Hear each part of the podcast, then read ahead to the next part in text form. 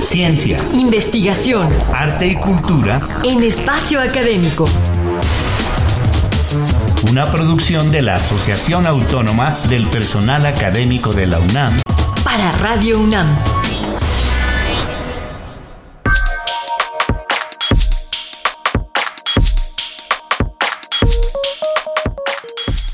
Hola. Somos Sabrina Gómez Madrid y Ernesto Medina y nos complace mucho recibirlos en esta cuarta y última cápsula de nuestra serie sobre política fiscal y pandemia en México. Y hemos estado encantados de poder tener en ella al doctor Raúl Carvajal Cortés, ganador del segundo lugar en el concurso nacional de auditoría superior de la Federación en el año 2008.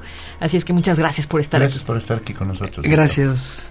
La economía mexicana eh, requiere crecer a tasas superiores y por ello es necesario considerar la posibilidad de impulsar una política fiscal expansiva que vuelva a fortalecer la actividad económica productiva a través de la aplicación de medidas impositivas que graben a los estratos más altos de ingreso.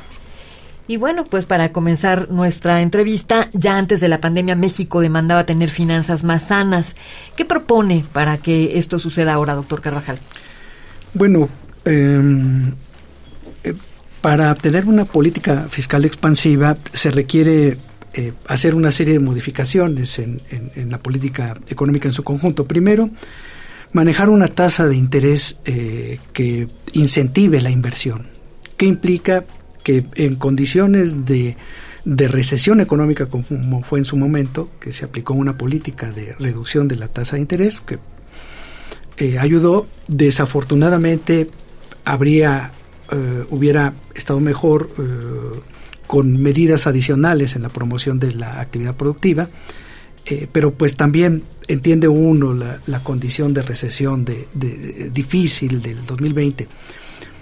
para 2021 estamos observando que las presiones inflacionarias están obligando al Banco Central a elevar la tasa de interés y eso va, va a propiciar que esta recuperación sea mucho más lenta todavía porque eh, el nivel de, inversión no será lo suficiente. ¿Y qué se requiere para sostener el ritmo de recuperación y cubrir las necesidades de, salud, por ejemplo, producto de la pandemia?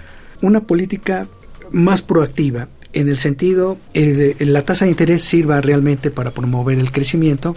En, segundo lugar, de que las eh, presiones que se tienen tanto de la inflación como sobre el tipo de cambio, dado los recursos que, tiene el Banco Central, permitan promover una mayor participación de la inversión privada. ¿no? Aquí vuelvo a reiterar otra vez la inversión privada, porque este es uno de los motores internos que tenemos. Eh, aunado a un mayor incremento de la inversión física en infraestructura en el sur del país, sí, pero también en el centro y en el norte del país, nos permitirá generar motores internos de crecimiento, ¿no? adicionales a, la parte externa de, eh, de, relación que tenemos con el Tratado de Libre Comercio. ¿Por qué? Porque el, eh, con el Tratado de Libre Comercio nos ha permitido diversificar y, y tener una, una integración global. Eh, pero no nos, no nos ha permitido crecer o no nos ha dado los elementos. No es tanto que no nos haya permitido, sino nos ha dado, no nos ha dado los elementos para crecer lo suficiente. ¿Por qué considera que en la conformación del diseño y aplicación de una política fiscal proactiva se debe contemplar una nueva institucionalidad? Em, en el sentido de crear una eh, una política económica que sea integral, que comprenda no solamente la parte de las finanzas públicas, sino la parte de la actividad industrial. Y aquí me detengo un poco en la parte de la actividad industrial. No tenemos una política industrial. Se abandonó desafortunadamente. Los países del sudeste asiático, los países que están creciendo como China, eh, pero bueno, eh, no nos comparemos con China, comparémonos con Corea, que es un país más o menos similar. Eh, ellos desde la década de los 70 del siglo pasado diseñaron una política industrial que los ha llevado a donde están. Nosotros no tenemos una política industrial, se abandonó en la década de los de los 80, 90, Y ahí es a donde tenemos que volver a recuperar esa parte. ¿Y qué retos tendrá la política fiscal a mediano plazo de continuar con esta nueva realidad derivada de la pandemia? Em, el seguir sosteniendo el nivel de ingresos, eh, eh, nivel de recursos. E, ese, ese siempre es el, reto. ¿Por qué? Porque tenemos la fragilidad en, nuestras finanzas públicas. Em, hay, eh, se, se, ha estado señalando que nuestro nivel de, ingreso tributario con respecto al Producto Interno Bruto está, está por debajo del promedio de los países de la OCDE. Llama la atención que en los países más avanzados la participación del gasto público alcance un promedio del 40%. Estados Unidos entre 30 y 40%, Europa alrededor del 40, 50%. Los países escandinavos no, no digamos más, están en ese nivel. En cambio, México tiene el 25% de la participación. Ahí tenemos que elevarlo.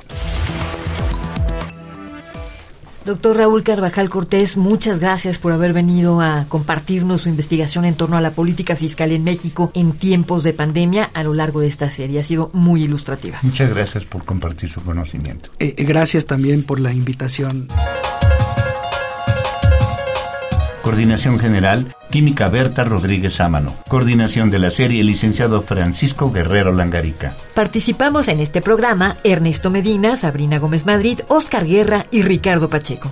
Por ahora, agradecemos su atención y los invitamos a buscar nuestro podcast en la página electrónica de APAUNAM www.apaunam.org.mx o participar a través de nuestro correo electrónico espacioacadémico.apaunam.com mx APA UNAM, el pluralismo ideológico, esencia de la universidad. Radio UNAM, experiencia sonora.